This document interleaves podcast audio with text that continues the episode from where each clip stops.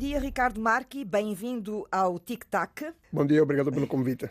O Ricardo Marchi é investigador do Centro de Estudos Internacionais eh, no ISCTE, é professor também na Universidade Lusófona, estuda os movimentos e partidos da direita radical na Europa.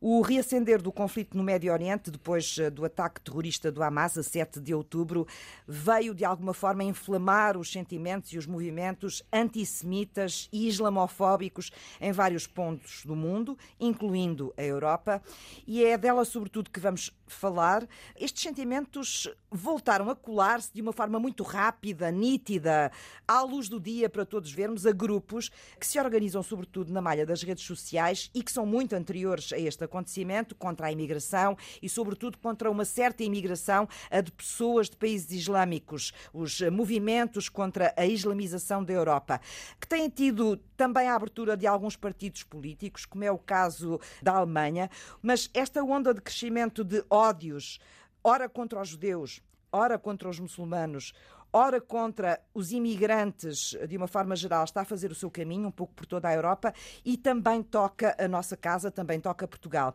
Num ano carregado de eleições em países da União Europeia, com o novo Parlamento Europeu a ser escolhido a meio do ano, há vários estudos que já deixam claro que 2024 vai ser um ano de uma forte guinada à direita que pode pôr em risco, por exemplo, o projeto europeu. E as democracias e os políticos democráticos parecem ter também cada vez mais dificuldade em perceber como é que podem ou como é que devem enfrentar estas ameaças, sobretudo aquelas que vivem dentro e pelas regras do sistema democrático.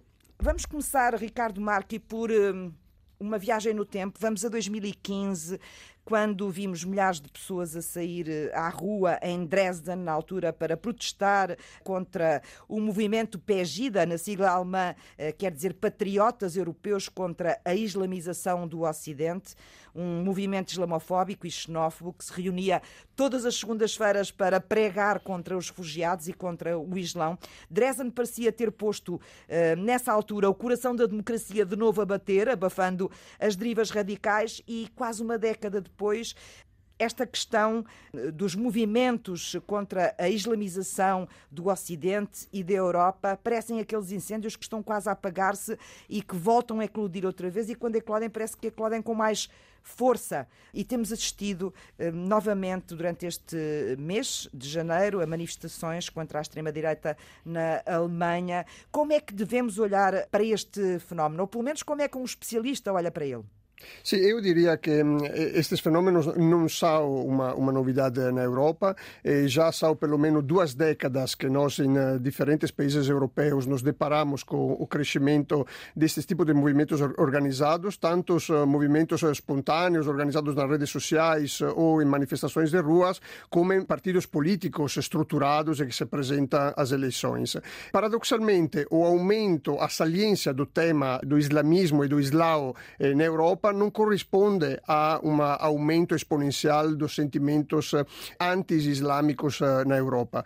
Temos eh, dados, por exemplo, do European Social Survey que demonstram como a atitude dos europeus em geral em relação às comunidades islâmicas não piorou sensivelmente em relação, por exemplo, ao princípio do século, ou seja, desde o famoso atentado do 11 de setembro e a propaganda que estes movimentos começaram a fazer nas décadas seguintes, poderia-se esperar uma guinada anti islâmica radical em toda a opinião pública europeia. O European Social Service, por exemplo, não registra esta guinada. A mesma coisa se pode dizer em relação à imigração. Então aquilo estamos que... apenas a noticiá-los mais, é isso? Não, aquilo que aconteceu é que, de fato, eram eh, são temas, a presença das comunidades islâmicas na Europa e o aumento dos fluxos migratórios eram temas que os partidos mainstream dos, dos vários sistemas europeus tendiam a manter fora do debate público, fora das agendas políticas, e estes novos atores políticos radicais de direita direita puseram estes temas dentro do debate público. Portanto, isso também é, uma, é na minha perspectiva, é uma, um elemento positivo para o funcionamento da democracia, porque na, na, nas democracias é suposto que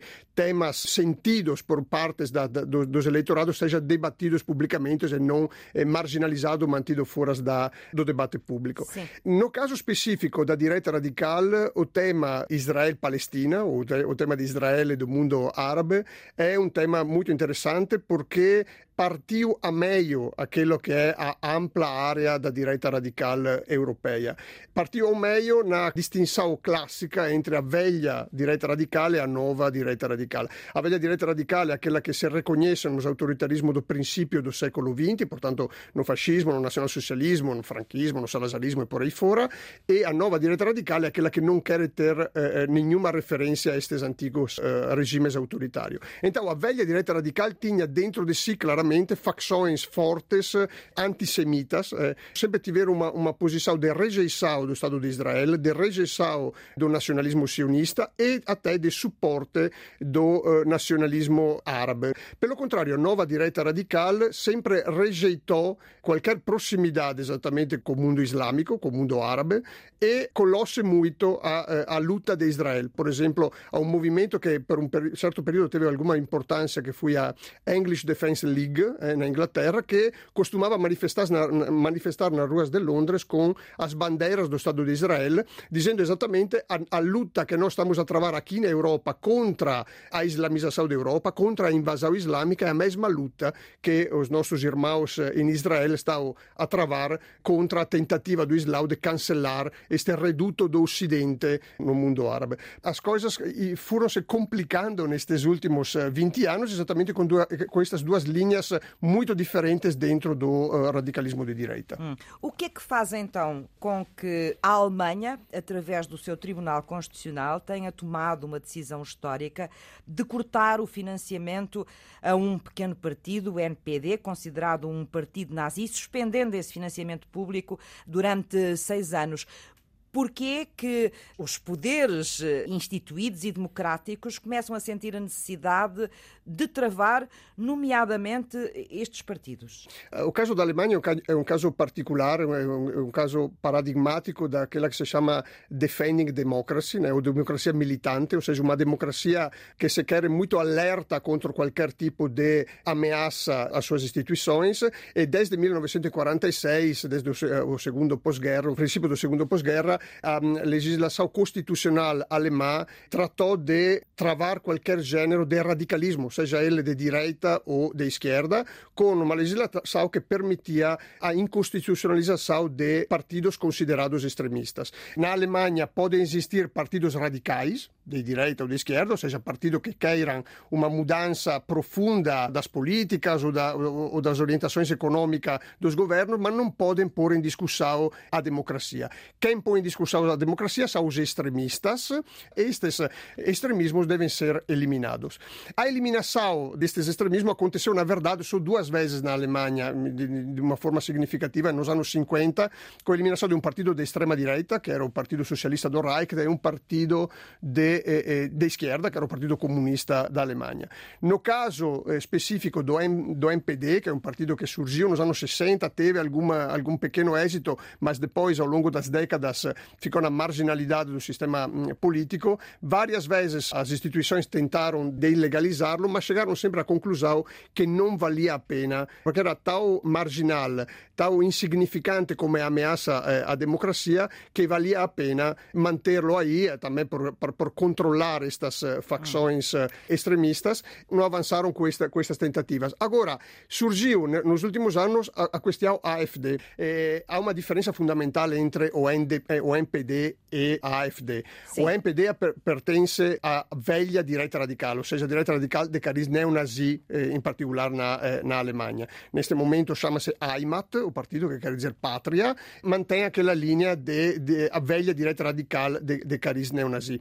A AfD, pelo contrário, è un partito che surge come un partito eurocético, eh, contrario às eh, políticas eh, da União Europeia eh, no período da crise econômica, em particular com a ideia de apoiar as dívidas dos países em crise, né, Portugal e Grécia em particular, portanto, um partido liberal na altura e que ao longo dos anos se radicaliza à direita com a entrada de nacionalistas e de, grupos mais de direita radical. Representa, sim, um desafio mais complicado para a democracia alemã, porque está está a navegar agora por 20 e tal eh, por cento. Um, a coisa interessante é, portanto, do AFD é que o segundo partido, não é? É o segundo partido. Em termos de intenção de voto Exatamente. na Alemanha. Agora, há pessoas que, que, que você estava a, a indicar, o Martin Serner, é um militante austríaco de primeiro plano do movimento identitário europeu. Surgiu nos mídias porque em novembro deste ano participou com alguns elementos da AfD e com alguns elementos da CDU e do, do, dos empresários alemães em uma reunião onde se discutiram projetos de reimigração de, de imigrantes na, na Alemanha. De expulsão e, de sim, sim, estrangeiros este, do país, este, não é? Este, este tema da, da Aliás, reimigração... é isso que leva depois eh, às manifestações eh, na Alemanha durante o mês de janeiro. Sim, exatamente. É isto que despoletou as manifestações. Por quê? Porque a AfD, quem determinou aumentaron moito o seu suceso electoral, furon os lender da Alemanha dell'Est, em particular a Turingia, a Sassônia, eh, o Brandeburgo. E é aí que está o seu núcleo forte, não é? Está o núcleo forte e está também a facção mais radical do partido. Era uma facção que se chamava ALA, que começou a ser vigiada pelo Gabinete de Proteção da Constituição na Alemanha e, portanto, aí eh, sim, o partido sentiu o perigo de ser ilegalizado. A ALA oficialmente dissolveu-se, mas a sua estrutura permaneceu dentro do, do partido. Depois destes de todos estes, estes exemplos que me deu a fazer aqui um bocadinho um ponto de situação, porque uma das questões pelo menos daquilo que eu tenho lido, que me pareceu uh, que começa a ser um bocadinho angustiante para as democracias.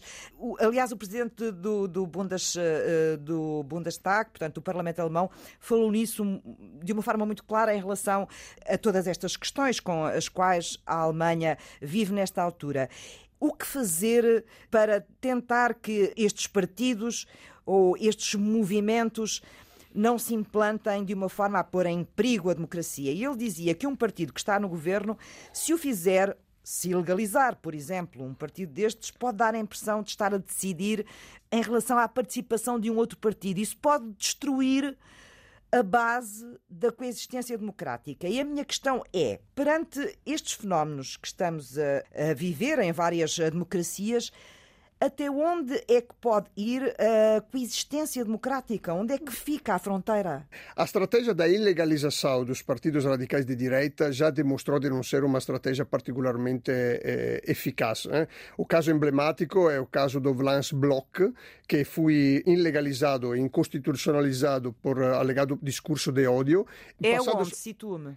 Um, o Vlaams Bloc é nas Flandres, era um, um, um, partido das Flandres, mas que em poucos meses voltou a reconstituir-se como Vlaams Belang e hoje continua um dos partidos mais importantes. São os nacionalistas flamengos exatamente, da Bélgica, é? Exatamente, continua um dos partidos mais importantes, não só a nível nacional, mas também a nível, a nível europeu. Portanto, é muito fácil para estes eh, partidos, uma vez legalizados, refundar-se logo a seguir como outra estratégia discursiva ou tomando atenção a determinadas eh, formas de eh, apresentar o, o, o, projeto deles. Creio francamente que estes partidos já são partidos importantes já em vários países europeus já há muitas décadas. Não só são os partidos principais eh, das oposições, mas são também partidos relevantes em eh, fórmulas de governo. Eh, na, na, Itália já o foram na Áustria, eh, na Suécia neste momento, possivelmente na Holanda, onde Gerd Wilder está a tentar até de tornar-se eh, primeiro-ministro, possivelmente eh, na França, eh, tornar-se força de governo depois de ter sido um dos maiores partidos da oposição naquele país. E, eh, objetivamente, em todos estes países eh, da Europa Ocidental, a democracia eh, sempre, sempre funcionou regularmente. E vai continuar a funcionar, eh, vai, vai continuar a... ou, ou, ou vai sendo enfraquecida por estes partidos e por estes movimentos que pululam à volta destes partidos? Eu, cre eu creio que vai continuar a funcionar. Há o hábito na análise política destes partidos de, de pensar que todas as vezes que a direita radical chega ao poder vai a replicar necessariamente o modelo de Viktor Orban na Ungheria. Na verdade não funciona assim. Eh? Giorgia Meloni, primeiro-ministro da Itália, não, não, não, tem nenhuma intenção de, de, de, criar um modelo como aquele de Viktor Orban. O modelo de Viktor Orban é muito colado à história política e à cultura política eh, da Ungheria, eh? a história política da Europa dell'Est recém-saída de 70 anos de autoritarismo eh, de esquerda mas no Ocidente é diferente. Políticas... Então a democracia não precisa de encontrar respostas e os políticos democráticos não precisam de encontrar respostas e instrumentos para aquilo que consideram ser um risco aos regimes democráticos? No, se, se com instrumentos estamos a pensar de formas de liquidar estas forças de direita dos panoramas políticos nacionais, eu creio que absolutamente não, porque isto é uma, aliás, é uma, é uma, uma maneira de pensar bastante antidemocrática. Hum.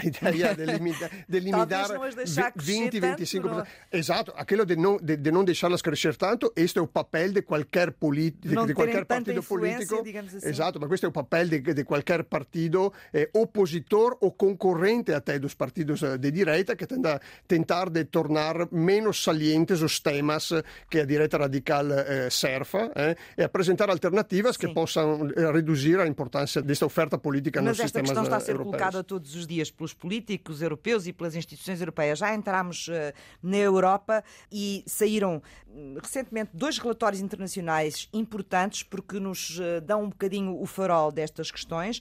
Um deles é o relatório da Freedom House 2023, que é o estado da liberdade no mundo, eh, e ele diz-nos eh, que a liberdade global está em declínio, está em declínio já há 17 anos, continua em eh, declínio, portanto, há quase duas décadas. O outro relatório é um relatório do Instituto VEDEM da Universidade de Gotemburgo, também relativo a 2023, que diz que pela primeira vez em duas décadas há mais autocracias fechadas do que democracias liberais. 72% da população mundial vive em regimes autocráticos ou em auto democratização e depois, em relação, nomeadamente, à uh, União Europeia e às eleições para o Parlamento Europeu que vamos ter já a meio do ano, em junho, diz que as forças de direita radical uh, devem, desta vez, uh, conquistar muitos lugares, entre 183 a 197 lugares. Isso significa uma forte guinada à direita e o relatório fala mesmo da possibilidade de poderem estar em risco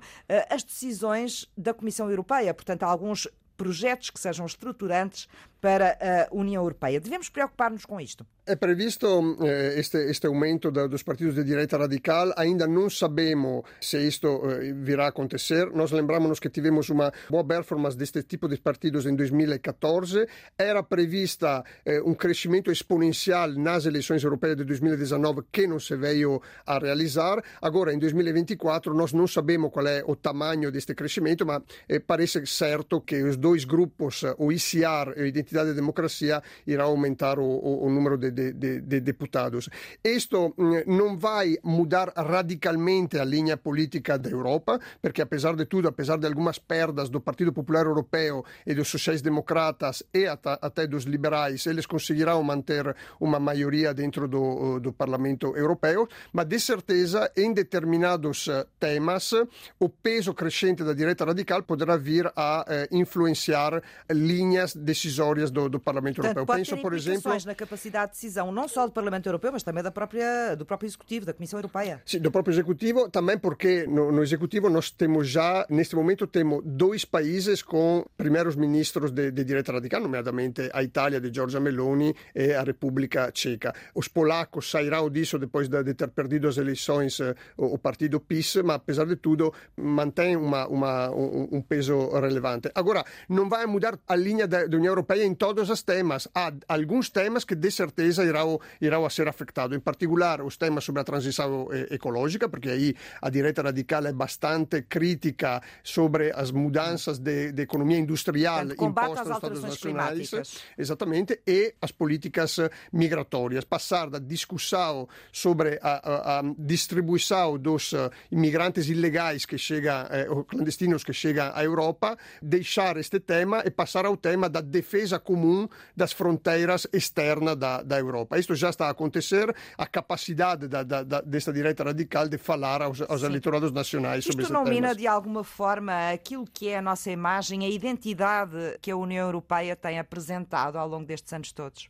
A identidade que a União Europeia quis apresentar em, nestes temas é a identidade da maioria atualmente existente eh, do acordo entre o Partido Popular e, e esquerda. Portanto, é evidente que quando os conservadores e a direita aumenta a, a sua força, querem mudar Sim. também esta Portanto, esta, há aqui uma grande imagem. coligação europeísta que pode ser beliscada. Mas em qualquer sistema democrático é normal que quando for, forças alternativas ganham, apresentem o seu projeto e, a sua, e, e implementem as suas linhas de mudança mudança de determinadas políticas. Neste momento, a direita radical, principalmente o ICR, eh, a, a sua estratégia é aquela de desarticular a aliança histórica entre o Partido Popular Europeu e Social-Democratas e criar uma nova aliança entre o Partido Popular Europeu e conservadores exatamente sobre eh, temas que até agora eram, pareciam tabu. Eu queria só uh, corrigir uma informação que dei aqui há pouco, que tem a ver com um, ehm, esta eh, previsão que foi feita as eleições do Parlamento Europeu e os dados que eu dei, eles eh, fazem parte do European Center of Foreign Relations, uh, já não têm a ver com o outro relatório uh, que eu tinha falado da Universidade de Gotemburgo e eu há pouco misturei os dois, portanto era importante corrigir este dado. Vamos falar uh, de Portugal porque também temos eleições em Portugal, porque também temos o Chega a crescer, isso percebe-se nas sondagens e há alguma expectativa, pelo menos, de perceber já se fala muitas vezes em que o Chega pode chegar à segunda força política no país. Isso é uma questão, com certeza terá que ser discutida, perceber como é que os partidos se vão realinhar. Podemos começar por aí, depois vamos falar da manifestação que vem aí, voltando Sim. um bocadinho ao tema do início, que é o protesto contra a islamização da Europa. Sim, era esperado que o Chega se consolidasse como terceira força política. Agora, com os últimos acontecimentos da Madeira, eh, se a campanha eleitoral será focada toda exclusivamente sobre o tema da corrução, que fez cair o governo Costa e a corrução que eventualmente criou um problema pesado à, Aliança Democrática, é possível que o, Chega consiga capitalizar ainda mais eh, a sua performance. Portanto, aí deverão ser os seus concorrentes a tentar de direcionar a campanha eleitoral de, de uma maneira mais eficaz para tentar de travar esta subida do Chega. Também porque o André Ventura e a direção do Chega demonstraram de, de querer levantar a bandeira da corrupção como bandeira principal ao longo desta campanha eleitoral. Sim, é um tema que está sempre presente no discurso. Exato, sempre Chega. presente. Na, na verdade, eh, nos últimos, eh, nos últimos meses, eu diria quase no, no, último ano, apostou muito no tema da, da corrupção. Poderia ter apostado no tema da imigração, como outros partidos congêneres em outros países europeus, pelos inquéritos que fizemos aos militantes do Chega, quando nós perguntamos quais são os primeiros problemas, se tivesse que indicar três problemas de Portugal, quais são os primeiros problemas de Portugal, em primeiro lugar vem sempre a corrupção, depois a performance econômica, o funcionamento da justiça e das instituições. A imigração vem, mas em uma posição menos, uh, menos relevante. Portanto, o André Ventura tem esta percepção, sabe que o seu eleitorado e os seus próprios militantes têm esta, estas prioridades e decidiu ir uh, hum. por aí. Porque o, o André Ventura teve a capacidade de ajustar também o seu discurso sobre imigração, dialogando com eh, setores importantes da base do Chega, principalmente dos eh, empresários do norte de Portugal e do empresário do turismo do Alentejo do Algarve, que foram os primeiros a dizer-lhe, atenção, nós não temos que ter políticas de portas abertas, mas nós precisamos de imigrantes para os nossos setores industriais e do turismo. E nos últimos meses viu-se claramente que o André Ventura entrou neste, eh, neste discurso, dizendo a imigração legal é bem-vinda, a imigração clandestina que não deve ser aceita. Isto criou-lhe problemas, várias críticas por parte do, das facções mais radicais do nacionalismo português, que pelo contrário contrario, è assolutamente contrario a qualquer tipo de imigração, principalmente é contrário a esta distinção entre uma imigração culturalmente difícil de integrar, que é a imigração islâmica vinda do, do, e é isso precisamente que se prepara para se manifestar no dia 3 de fevereiro, é o que está marcado, uma manifestação que foi marcada através das redes sociais, que está prevista para uma das zonas uh, de Lisboa onde vive mais uh, população imigrada, uh, o Martim Muniz, esta concentração está a levantar ou tem levantado alguma agitação por parte de ativistas uh, dos direitos humanos e anti-racismo. Fala-se já, por exemplo, o Expresso na sexta-feira dava conta de que poderá haver contra-manifestações, fala-se dos antifas, uh, que poderão vir inclusive é de vários países da Europa, França, Espanha, Itália,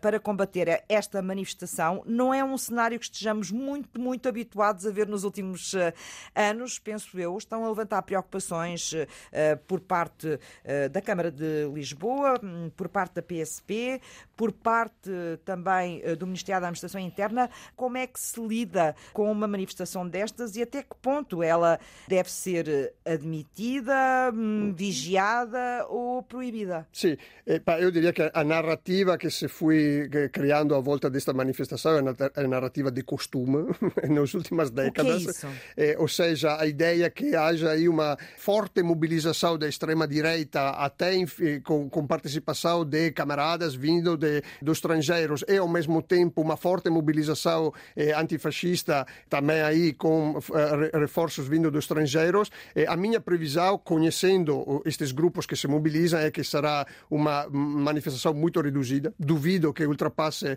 a meia centena de, de pessoas. A manifestação é organizada por um grupo específico, que é o Movimento 1143, eh, é a nova iniciativa do, do, do Mário Machado, que vem na onda daquela que é a tradição de mobilização do Mário Machado, como era a nova ordem social que ele próprio depois eh, dissolveu, como era a sua participação no Portugal Emberskin ou como era a sua participação na Frente Nacional do princípio do século XXI. Ele nunca mudou a linha de, de mobilização. Agora, aquele pico de sucesso que teve eh, em, em 2005, quando ele foi um dos maiores promotores da, possivelmente da maior manifestação que houve da direita radical contra a imigração, que foi a, a manifestação contra eh, a, a, criminalidade de, de 2005, onde quase 500 pessoas chegaram a marchar no, no Rossio. A partir daí, ele perdeu muita da sua capacidade de, de mobilização e de cooptação também de outros, de outros grupos radicais Sim. ou de outros militantes não radicais. Não deixa de ser uma provocação fazer uma manifestação destas num sítio onde, vivem, uh, onde vive tanta população Sim,